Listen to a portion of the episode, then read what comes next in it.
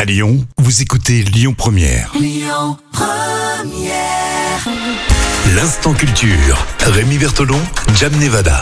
On vous souhaite le meilleur. Merci d'être avec nous hein, sur euh, Lyon Première. C'est votre instant culture pour tout de suite avec euh, Jam Nevada qui nous parle euh, de- du changement d'horaire depuis euh, lundi. Ça va continuer bah, jusqu'à ce week-end parce qu'on change d'heure. hein.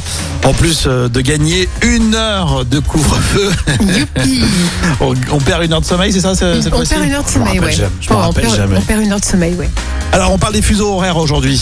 Alors, à ton avis, quel est le pays qui compte le plus grand nombre de fuseaux horaires Ah, ça c'est une question intéressante. À travers la planète, quel pays a le plus de fuseaux horaires Donc ça veut dire euh, plus de territoires étendus.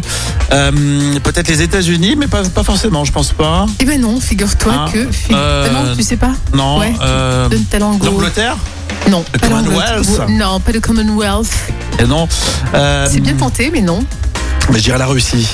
Et non, c'est pas la Russie. Bon, bah dis-nous. Eh ben, c'est la France Ah, c'est C'est la- la France C'est la France qui a le plus de fuseaux horaires Oui, on a 13 fuseaux horaires, c'est le nombre dota- total de, de fuseaux horaires de la France, dont 3 seuls pour la, la- la Polynésie, en fait 3 pour la Polynésie. Donc c'est vrai qu'on a quand même gagné plus de fuseaux horaires grâce à, au Merci. territoire d'outre-mer. La Polynésie. Alors 13 fuseaux horaires, c'est-à-dire qu'on a le pays, on a le pays qui a le plus de fuseaux horaires. C'est rigolo, ça. Oui. J'aime bien ce- cette petite anecdote. Et la Russie, on a que 11, hein, pour info. hein. Bah ouh.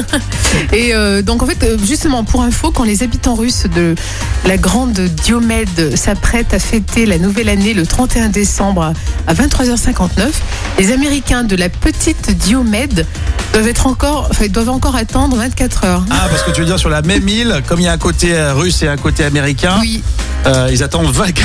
Ouais. c'est, c'est bizarre ça. et pour... Alors qu'ils sont sur le- la même île, quoi. oui c'est ça. Et les deux îles sont, sont situées bah, de part des autres de la ligne de changement de date dans le Pacifique.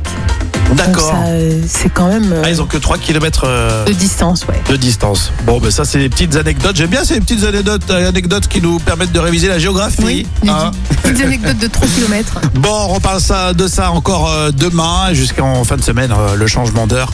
C'est aussi des anecdotes et on apprend plein de choses grâce à l'instant culture Lyon Première en replay sur lyonpremière.fr. Écoutez votre radio Lyon Première en direct sur l'application Lyon Première, lyonpremière.fr et bien sûr à Lyon sur 90.2 FM et en DAB+.